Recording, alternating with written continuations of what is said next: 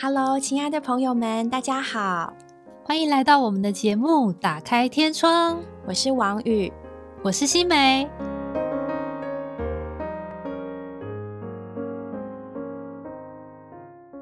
Hello，亲爱的朋友们，今天想向各位介绍董传义教授。在教会中，我们称他董弟兄。董弟兄从小生长在花莲，毕业于清华大学核工系以及核工所。研究所毕业后，便担任清大的讲师，然后升任至教授，直至退休，还获颁了杰出导师奖。董弟兄在校园中春风化雨，同时也在教会中担负责任，生了三个儿子，在校园中有无数的学子，在教会中更是生养了无数的属灵儿女。我自己对于董弟兄的第一印象，是我大学的时候有一次，董弟兄受邀来台大开办圣经讲座。董弟兄在讲台上思路敏捷，妙语如珠。但是会后呢，我却意外的发现，董弟兄因为脚伤，行路其实相当不方便。但他脸上总是挂着喜乐的笑容，并且相当平易近人，让我印象很深刻。今天就让我们来听听董弟兄成长的故事吧。首先，想请董弟兄和我们说说您成长的背景好吗？我觉得我自己到年长以后啊，觉得自己最特别的，就是我一生七十多年了，好像都有神的命定、神的安排，神呢替我盘好了我一生的路程。我一开始先讲我的名字，我姓董，董事长的董，传。就是传宗接代的传，义是礼义廉耻的义，听起来不稀奇。不过这个名字非常有意思的，因为我们家是我的祖父带着我爸爸妈妈跟我的哥哥从大陆来台湾探亲，就是我的姑妈。没想到完了以后，中间局势不好，所以他们就没有回去。那我是。他们来台湾两年多以后，我才出生，所以我可以说是台湾人啊。我们是大陆来，所以我们的哥哥啊，甚至我的姐姐，他们都有排次序，他们都是元。我哥哥叫董元禄啊，他是元，照我应该是董元什么？可是到我生出来以后呢，我的祖父他那时候已经在台湾呢工作，就在施工所啊。做这个户籍的，所以他就把我名字改成传义。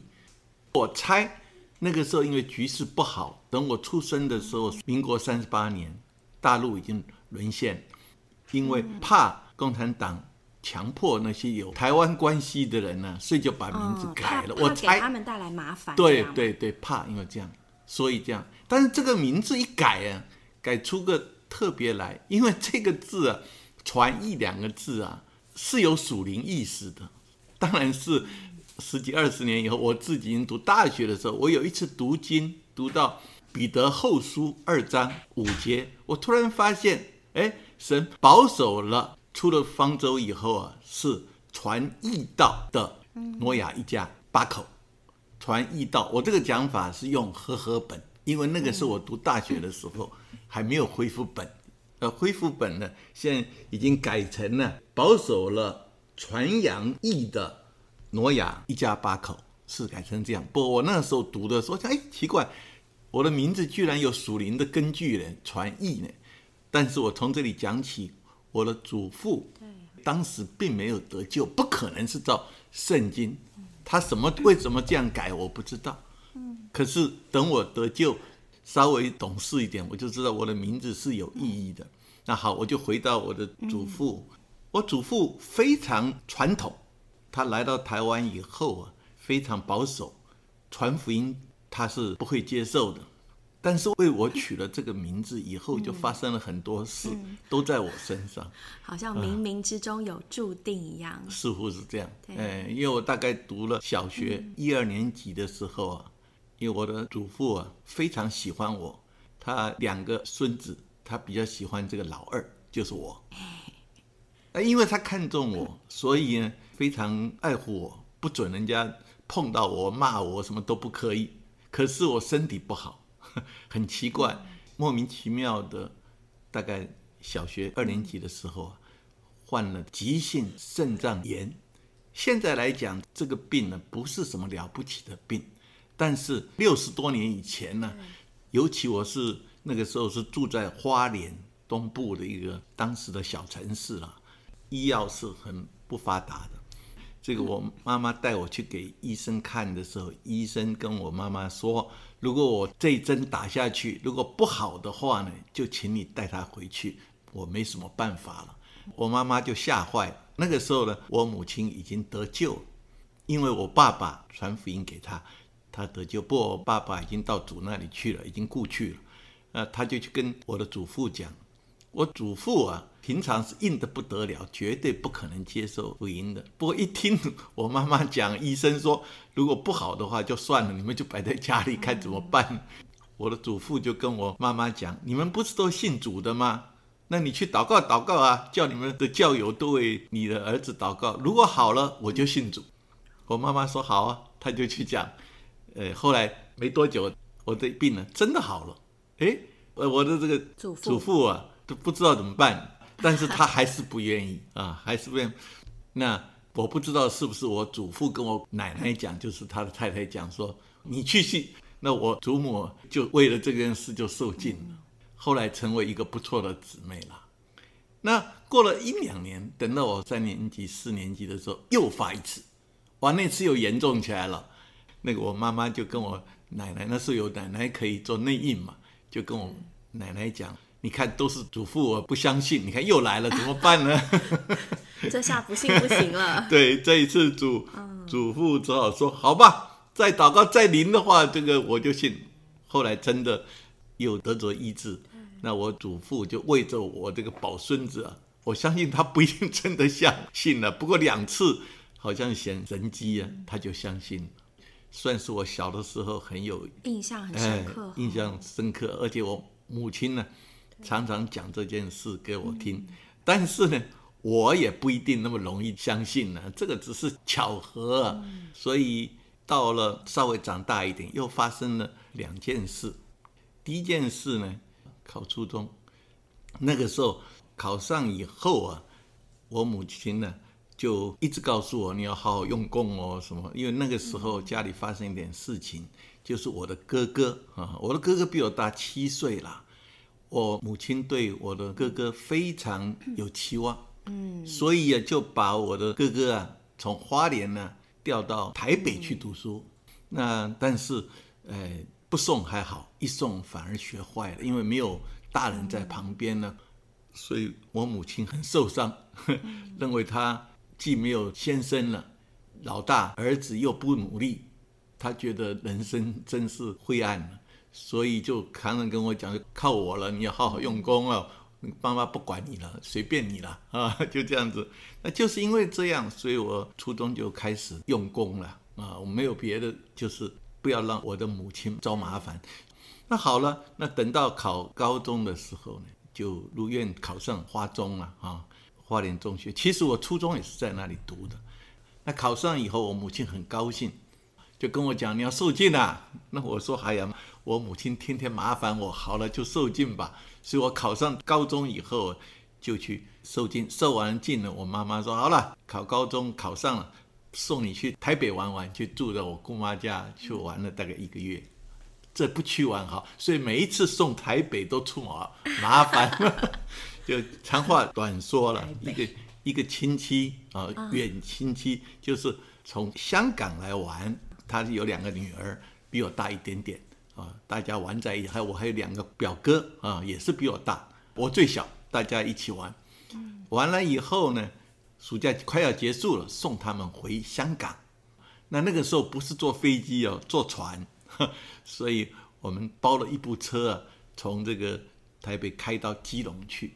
没想到在路上啊，在这麦帅公路翻车，我猜很可能是麦穗公路第一次车祸，因为。好像是通车一个礼拜以后，我们那个车翻下去，那这个很多人受伤了，不过都不是很严重。最严重的就是我了。十五岁吗？那个时候？哎，对，十五岁，十五升十六岁，对不对？没有什么外伤，几乎没有外伤，其他人都是外伤，被玻璃啊什么擦个弄打破头。哎，我呢，因为一个很重的皮箱啊压在我的大腿上，就把我的大腿啊压断了。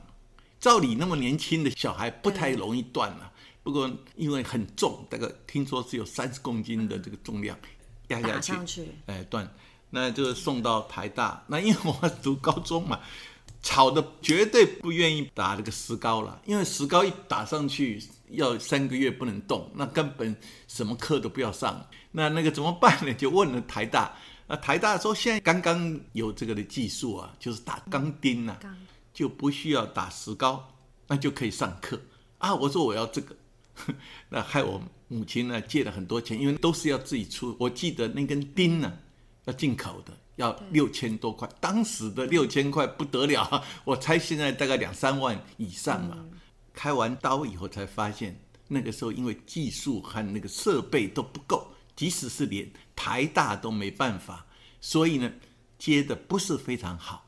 啊，后来当然就知道了，因为他接的不好，所以有一部分的血管呢接通了，嗯，有一部分血管呢没有接通，没有接通就死了嘛，死了，所以我这个关节呢就变成关节炎，这是受伤的关节炎，不是一般人的关节炎，所以很快就慢慢慢慢一部分坏死，所以他的这个灵活度啊，他称这个重量等等都不行，所以从此我高一以后啊。就不能运动了，那看起来是很不幸的一件事。不过呢，这件事对我来讲是非常大的保守，因为我不能够不能运动，也不能到处跑，也不能够做很多年轻人能做的事，所以呢，让我的性格呢变得比较保守，比较谨慎。哎，对，不敢去冒险呢。再加上我母亲一再跟我讲：“哎呀，不能再让他那个了。”所以我就除了读书，其他。几乎没有做过什么比较大一点的事，比如爬山啊，都都都没有。那这个性格虽然不好，可是对我来讲呢，也是保守。就是因为保守，所以后来我就没有出国读书啊。刚刚说要发两件事，另外一件事比较特别的事就是考大学，因为我在乡下花莲，花莲也没有什么补习班，当时是什么都没有啊。除了自己买一点参考书啊，自己读自学，就这样子了。大概没什么别的办法。不止我，大部分花莲的同学都是这样了。那我在花中虽然功课还勉勉强强还不错了，但是我也不知道联考会怎么考吧。那时候是联考全国一起考嘛。啊，虽然我那个时候也虽然受尽做了基督徒，但是从来不做礼拜，从来不聚会啊。有人跟我讲说：“哎呀，你这个信主了，你要祷告主哦。有什么事，有什么需要，你可以祷告你我们的主啊。”我别的没有听见，最近我听到，到了升高三的时候，我想我没有什么需要，我只有一件事可以祷告主，就是考上好的大学。那我就高三开始，我就每天晚上啊，都跪在这个床前呢，向主祷告。祷告只有一句话了。主啊，你如果真的是神的话，就保守我啊！你就让我考上。那个时候不敢讲台大了，我说让我考一个国立大学。我那个时候读高中的时候，国立大学很少，大概只有六七所哦。我想最少最少也是中心大学。对不起，得罪了中心的同同学。国立大学。哎，那时候最不好的，因为其他的什么中正啊，什么通通还没有成立啦。我就向主祷告说，让我考国立大学。哎，我自己心里想随便你啦，但是我祷告的时候，主啊，我如果让我考上国立大学，我就去聚会，你要我做什么，我去做什么，随口说说。没想到呢，考完以后啊，放榜真的考上清华大学，这是非常意外，因为我认为我根本考不上什么台大、清华、交大，这时候根本考不上，随便填填。那为什么填清华？因为有一个系叫做核工系，当时是。清华大学的第一志愿，那我想，哎呀，我就随便填一个吧。那填什么呢？我说填物理化学，这个没什么意思啊，填一个核工好了，反正人家也不知道，我反正也考不上，填一个大家不懂的。我也不。当年是先填志愿卡再考试的。对对对。哦。去考以前就填好志愿了，次序都排好了啊。那我想随便填填啦，我从成大开始，呃，认真填，前面随便填填啊。结果一一放榜呢，就变成清华核工系了。对我来讲，哎，有点有一点那个意外。对我妈妈来讲呢，非常不太高兴。不高兴的原因是，有亲戚在台北，而且我那个我有一个表哥跟我同年，他也考同一年考，他考台大，而我功课分数比他还高，居然去读清华。我妈妈也不知道清华有什么好不好了，反正台大就一定是最好，就一直说你考了为什么不去读台大呢？我也说不出个道理，来不及了，对，因为先填志愿，对，不可能了，嗯，所以我就读，哎，可是在我我不懂。但是在神早就安排好，所以我讲我一生如果讲一点我自己的那个的话，我觉得我一生都是蒙主保守，神好像早就把我的一生呢算好了。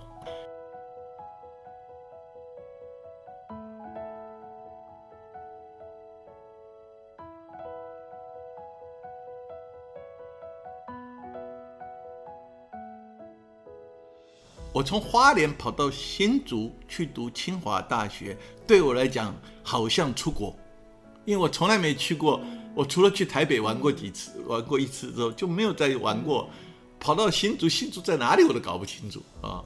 所以去了以后呢，就完全没有没有认识的人啦。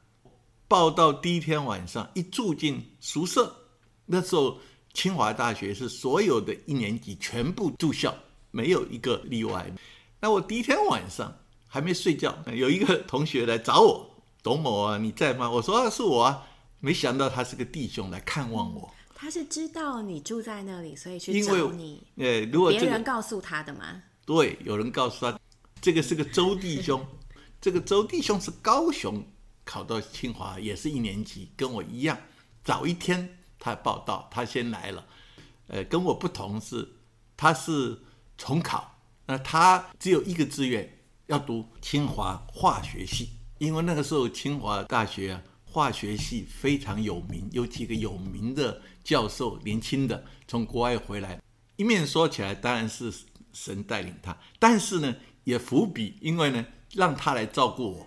我们同一届，但是他比我老练了，他他已经读第二年了，所以他就来看我，看我以后就带着我，一路带着我。他常常跟人家讲。他第一次来看我，他问我，他说：“董某啊，你从花莲来，花莲有什么？”他其实希望我跟他讲，花莲有有会所了，我可以去聚会了。但是我跟他讲，花莲有大海，有山有海。对对对，因为我那个花莲中学就在海边，每天都看海。呃，他就笑我，他说他什么都不知道。然后从此以后，他就一路带我。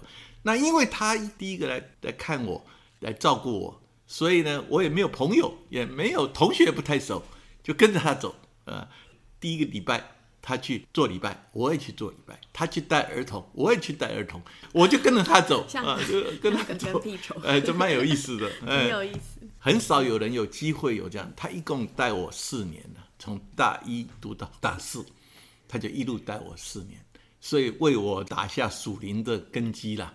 他几乎所有的聚会他都参加，他参加拉的我就去。那再加上呢，清华正好有一个讲师，他教英文绘画。那时候台湾的大学还没有这个课，那很有意思。第一天我去上课，第一天第一节就开始每个人用英文来介绍自己了。对那个时候的我，我在花莲从来没有用，虽然学英文，但是不会用英文。那我们班上四十四十五个人呢，分两班呢啊，一般二十几个人，这样就要我们自己自我介绍用英文。那我讲的当然是结结巴巴讲不清楚了。完了以后呢，下课了，这个这个陈老师啊，他就说：“哎，某某啊，这董某某在不在？”我说在。他说：“好，那你留一下啊，其他都解散。”我心里想：哇，清华果然了不起，只上了一堂啊，就知道我英文不好，要要留下来这个。补课还怎么样？其实不是，他下课跟我说：“哦，你是弟兄对不对？” 我说：“对。”好，从此又加了一个，加了一个老师 来服侍我了。这一下我也跑也跑不掉了。我回忆起来，我向主祷告一年了，都说：“主啊，如果我考上国立大学，随便你啦，你要我聚会我就聚会。你要……哎，没想到这样跑一天都跑不掉。所以我做基督徒，正常到教会里面聚会。”过教会生活，从进入清华大学的第一天就开始过教会生活，这就是呃我小的时候的经历。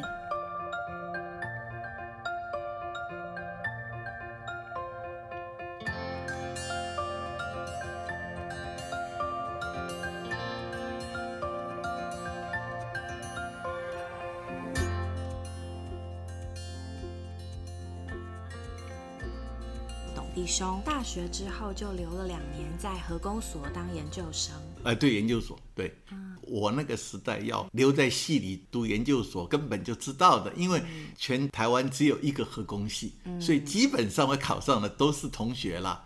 那因为全面的二分之一或者是三分之二都出国了，根本就不考的，所以呢，就是考有几个考考也是玩玩而已啦，因为他是晚一年出保，送上研究所。哎，他们都是晚一年出国啊，那他就说我先考一考啊，万一出不去，申请的不理想，他就可以读研究所。所以真正想读研究所的非常非常少。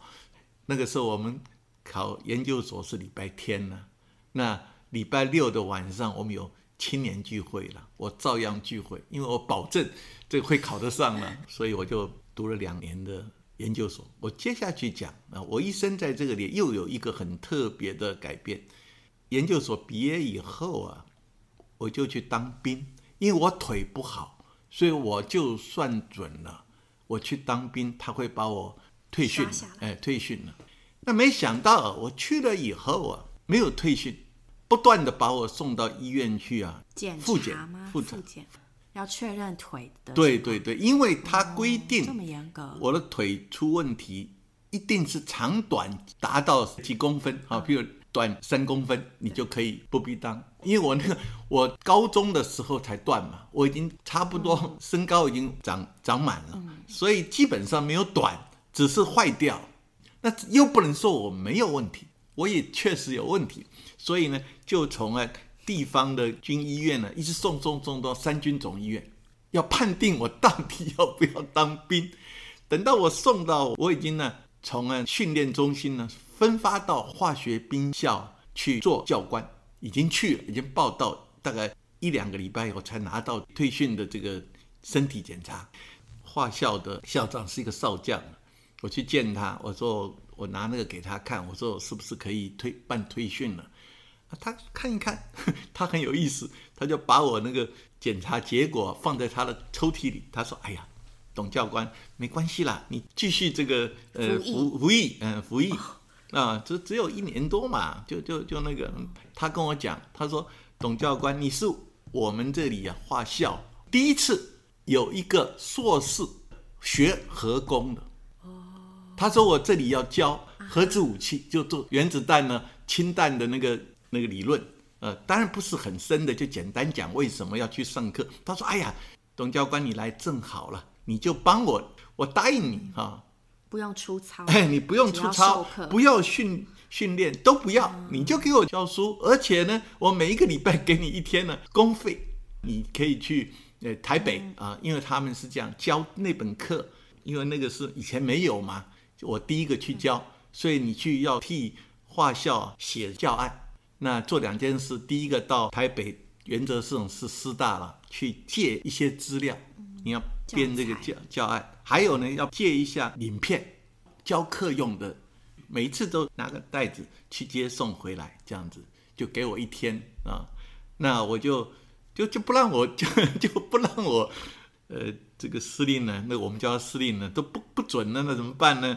虽然心情很下沉呢，但是我也不知道怎么办呢，就回去了啊，就回。但是后来这个其实有神的安排啦，我就在画校一年七个月，就在画校得到很大的帮助了。哪方面的帮助？属灵的哦，哎可是在这种军校的环境，对，因为为什么会呃，因为画校它算是军校里面比较轻松的。对其实我几乎每个礼拜都出去，每天只要五点半吃过饭以后，到九点，哎，这段时间可以出去放风啊，出去玩一玩，去走一走，那我就去聚会。那那时候什么事也没有嘛，教官没什么事，就换了便服就去可以出去聚会啊，等等等等。不过我要多讲几句话了，呃，因为有正常的聚会，所以属灵也有一点成全啊，而且去服侍，礼拜六、礼拜天也没地方去啊，就在桃园服侍，每个礼拜都去啊。那我们的校长呢，对我没有食言呐。一个就是我们因为那个时候常常要演习啦，演习所有老师啊这些那学员呢，通通要出去。我心里想，嘿，那我我这个怎么可能不用我的脚呢？不用我的腿呢？后来我才发现，哎，每一次预演呢，哎，都会通知我，哎，有一个教官要坐直升机，因为我们是化学校，化校因为要演习啊，陆海空，哎，陆海空直升机去侦测辐射严不严重，所以啊，我就。每一次都 VIP 了，坐进直升机的那个。对 对对，每次都坐直升机升过去，而且很早啊，就大概去了一个钟头就回来就回来了，因为没事了，别人都出去了，军队通通部队通通开出去了，所以这一点算来说，我们的校长没有食言了。另外一件事真有意思，就是我们老总统蒋中正呢故去，正好就是我五月退伍，他四月初啊死掉。那所以完了以后呢，就所有的军队都不能出去了。我有一个月一个多月都不准出去。那我想糟糕了，因为都在训练准备引领呢，就是那个总统的这个这个哎哎从我们校门走，那所有的老师教官跟这些学生通通要出去排队。我也以为完了，这一次一站就站一个早上，早上从六点多完吃完饭以后啊。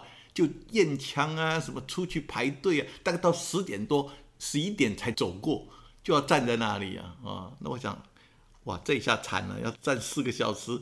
哎，没想到他们要开始出去的时候，又有报告，哎，教官只留一个人，董某某，到哪里去集合就好了，你就坐在那里，什么事都没有。所以那天留守，我留守，对，所有都出去了，连校长都出去了，只有我坐在里面。美其名是接电话，其实哪有电话嘛，根本都不需要我那个，什么事都没有，所以你就看得出来了，完全有主的安排了。如果不是这样，怎么可能有这么这么 VIP 的 对 VIP 的巧合跟礼遇？对啊，对，真是特别了。下面这段呢，我认为是我人生最精彩的，绝对想不到的。我退伍的时候呢，没有准备出国。所以呢，我要找工作。那我想来想去，只有两个。我去见我的系主任，系主任呢，其实就是我的硕士的指导教授，姓杨。那他问我，他说你想去哪里？我说，嗯，我也不晓得要去做什么。我说，杨老师，你看我做什么？他知道我功课不错了。他说，哎呀，你功课不错了，你就来做讲师了。好，下面是是有意思了。先从读研究所。其实不是研究所，是我读大四的时候，我们系里啊有一个课做 term paper，就你去读论文呢，你自己写一个报告啊。那我也写了一篇呢，交了以后，哎，我的那个指导的老师啊，把我叫去，他说，哎，写的不错，哎，你要不要把它写成论文，正式的论文呢？我帮你投考，哎，投考试试看。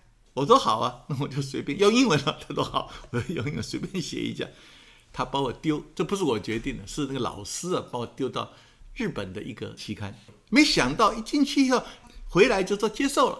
唯一的英文不够好，请他改一改，就就接受了。哇，我 糊里糊涂 就那个时候登国际的论文是要交钱的啊。那个老师我觉得非常君子，他完全没有把他的名字啊什么，只有叫我在最后写了一句话，说谢谢老师啊某某某。哎，这个指导就这样的，就加了这一句话而已，其他他都没有动，他都没有动，他就帮我打字啊，什么全部他一个人帮，老师变帮学生做。打字，不，他有秘书了，就他帮我叫秘书去记呃付钱等等都没有问我，直接就帮我就那个，哎，对呀，所以我就有点小出名，就是大四啊，就登在日本的杂志。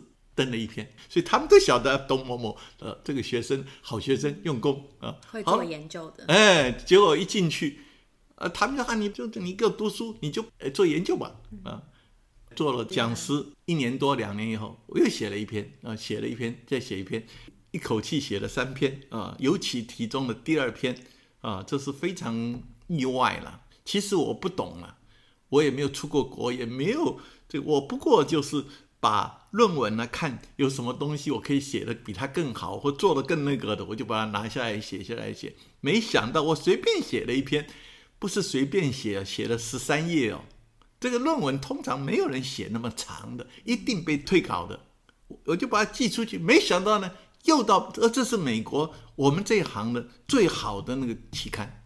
我只是好玩呢，我想，哎呀，反正呢，对，就给丢过去。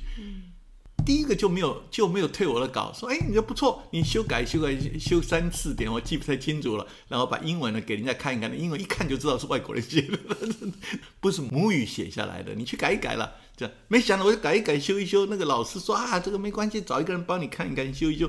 一个月以后就接受，这下大出名了。那为什么呢？因为我那篇论文呢是用了一个我自己发明的。不能说我发明了，我用的一个数学，把以前呢有大概将近十个理论呢的这个结论呢，我把它用一篇用一个数学式啊，把它全部把它做出来导出来，而且增加多了一些更好的这个结果出来，所以他们就就接受了，接受登出来以后，我的老师大学的那个指导老师啊，姓翁，他有一天他来找我，他说：“哎，他拿那个杂志说，哎，这个董是谁啊？”因为他上面写的是清华大学，他说我想来想去都不知道我们系里有个董老师用英文嘛，他说这个这对对董，说这个这谁有个不认得嘞，就来问我，我说是我啊，他怎么可能？因为他说不可能的原因并不是灯呢，是因为你十三页这么长的论文通常是不可能的，他跟我讲的，我以前都不知道。他说你这个等于是 review paper，轮不到你这种年轻人写这种论文。论文呢？不可能是你啊！所以这居然是你。好，从此以后我就出名。出名有好处，以后申请奖金呢，这申请那个哎辅助哎都都很轻松。呃，我我不是来吹我的牛，我只是告诉你，这些都是呃主特别安排的。但是你听，精彩不在这里，精彩是另外。因为我论文写的不错，所以我做了讲师啊，做了三年以后，照规定呢就可以申请。升副教授，我就提出呀。那那个时候，我系主任已经不是我的老师了，是换成一个曾老师。啊，他跑到我办公室说：“哎，董老师，有件事拜托了，你才第三年，那么年轻，是不是让一让啊？我们系里有有一两个讲师啊，都过了十年都还没有升呢啊，好不好？你让一下，让他们先升，明年呢再给你升，这样好不好？”我说：“那我就让了啊。”长话短说。结果他提的那个同事啊，因为论文不够好嘛，所以就又被打回来，升不上去。那这样子，我当然有点不太高兴了哈。我明明有机会的，对呀，本来是我嘛，那我不升，他也没升，就大家那年我们系里是零了，没有人升了。那曾老师啊，就觉得非常抱歉不，我觉得在教会里学了一个功课，就是。呃，虽然好像受到难处，也不需要讲，我也没有没有讲什么。所以曾老师啊，后来对我好的不得了。第二年呢，他就不要找我了，直接把我去年的 就前一年的这个申请的资料改一改，他就帮我送出去。他知道我去一定会升了，因为核工系里没有一个人跟我同级的。那结果就真的升了副教授，所以我四年就升了副教授。那因为真。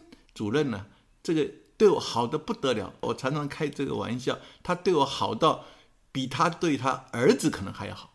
我升了副教授两年以后，因为到第三年、第四年要升正教授了啊，他到第二年完的时候，他就跟我讲：“哎，董老师，你要不要到美国去？”我说：“啊，我没有想，那时候我在教会服侍很重，我也没想要去美国。”他说：“你去美国。”我就跟曾老师说：“我也没有。”去美国读过书也没有那个，我也不知道怎么，我也没有申请过。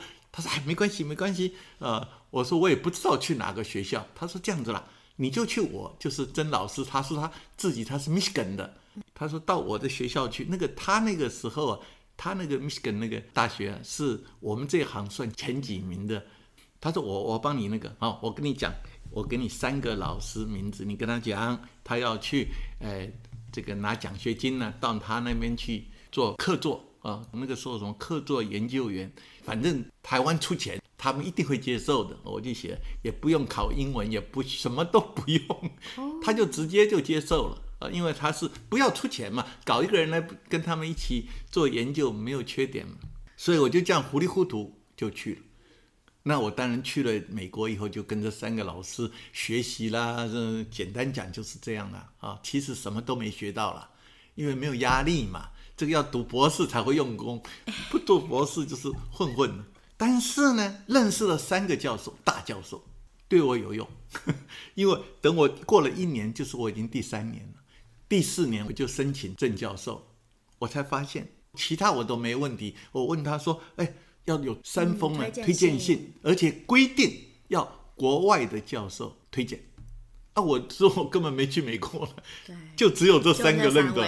他说没问题，他是系主任，他就直接把推荐信呢寄给那三个，他推荐给我的都准备好，然后拿来也不给我看，直接跟我的申请就直接送，所以我四年就升正教授。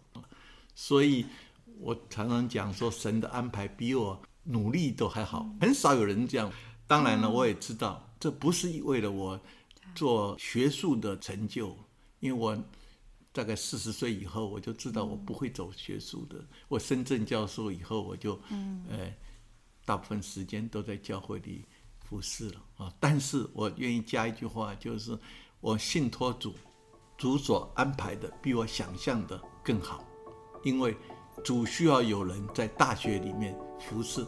他的教会服侍那些年轻的弟兄姊妹，所以给我很多的，呃，用人的话说，给我很多，不敢说是殊荣啊，至少是给我很多的优惠，呃，优惠啊，感谢。好，最后我再讲一句话，信主啊，信靠主啊，确实是有非常的神的安排跟带领。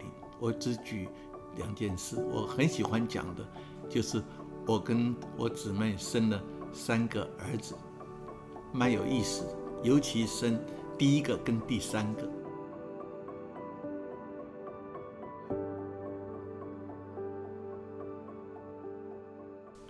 第一个在台大生的，因为那时候我的姊妹王君平在台大做住院医师，生我老大的时候接生的那个医生呢，是我太太的同班同学，那一年的状元呢。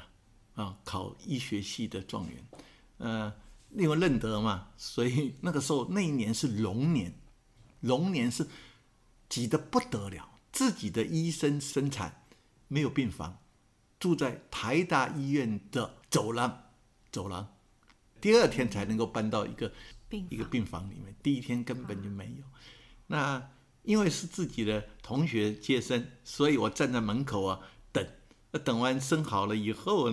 他医生一接完，他就出来，哎，他说：“董先生，你在这边等一下啊，啊，你等一下，我我进去一下就出来，我就站在门，我有什么重大的事？原来进去啊，把我的老大董木群呢抱出来给我看，哎，你看你这是你儿子刚刚出来，还热的，你抱抱啊，哇，这一抱不得了，呃，因为很小嘛，又软，根本不知道这个这个这个。”我心里一个第一个感觉就是，哇，这样子要我把他养到二十岁啊，我那他都没这个本事啊，怎么办呢？啊，呃，后来不久啊，那个我姊妹从手术室送出来以后，我就跟他讲，哎呀，我们在晚上一一起祷告，他们都说，哦，董弟兄好属灵哦。其实不是，其实被吓到。对对 对，这是怎么怎么长大的？我突然软绵绵的、小小的。对对对，我想完了，这个责任太重，我那个没这个本事，所以我就晚上就就跟我姊妹说：“哎呀，我们祷告主啊，主啊，把它奉献给主啊。”哦，所以我就做了一个糊里糊涂的祷告，说：“主啊，这个小孩这么小，我也不晓得我会不会把他养大。”所以我就愿意把它奉献给你。我跟哈拿是完全不一样，我根本搞不清楚就奉献。那当然，慢慢就健康的长大了，我也就忘了这句话。到了二十五岁，我老大二十五岁的时候，他跟我讲他要参加训练。我说好，当然没问题，你去参加两年的训练，这个没有意见。他说：“哎，爸，我不是呃参加两年的训练了，我要服侍主哦。”我说：“好啊，你做服侍主啊。”他说：“我要做。”全身终身的服侍哦，我说啊，服侍啊，全职的，全职的，呃，终身的，一直服侍下去，我不准备回职场啊，那我没办法，呃，我说好吧，那这个既然奉献，我想起来了，二十五年前曾经奉献了，我自己忘了，但是主没有忘掉，这下要要走了。然后他这个受训完了，又那个做辅训完了以后，两年以后，他要出国开展，他就跟我讲了，爸可不可以？我说可以啊，去哪里开展呢？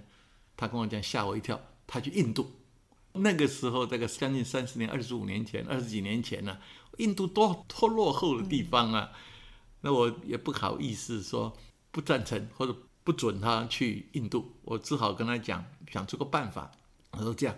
我开车啊，带你到花莲去问问奶奶。奶奶说可以，我说可以。奶奶说不行，你就不要去了。啊，他说好。那隔了几天呢，我就开车开车开回花莲啊。奶奶平常是天天都鼓励我们要爱主啊、服侍主啊等等。那一天我心里想，我看看我妈妈多属灵，看她怎么反应。而且而且那个我这个老大是我妈妈呃长孙的最喜欢呃最最喜欢的，所以长孙呢跟他奶奶讲说我要去全世界要去那个他说这很当然赞成了，呃我要去开展啊去国外开展啊国外开展他心里想大概到美国英国吧，结果他说那你去哪里开展呢？他说我去印度，他说啊印度，我看我妈妈的脸呢突然一下这个这个就凝结了。啊，后来啊，我我妈妈到底还是属灵呢？老人他只讲了一句话，他说：“哎呀，这样你就看不到奶奶了，因为他宣告去印度开展五年。那我妈妈跟他讲，那你去回来就看不到奶奶了啊。那时我妈妈已经九十几岁了。那董卿说没问题的，你这个长命百长命百岁，嗯，长命百岁。后来他出来了，我这个儿子跟我讲：，哎呀，老爸，我讲错了。”奶奶已经快九十几岁，九十四、九十五了，那个是百岁，那没有多久了。我应该说，应该说啊，这个说，嗯，问说武江。不过他奶奶真的是活了九十五岁而已，两年以后，一年多就被主接主。不过他中间还是有回来了啊，感谢主。所以这个是第一个。董弟兄的故事真的非常精彩，让人听了意犹未尽。各位听众可能还记得上一集的节目里面，董师母说到了董家二哥的故事。今天呢，又听到董弟兄说大哥的故事。那么还有小弟呢？各位请敬请期待下一集，我们要说到小弟的故事喽。谢谢大家的收听，拜拜。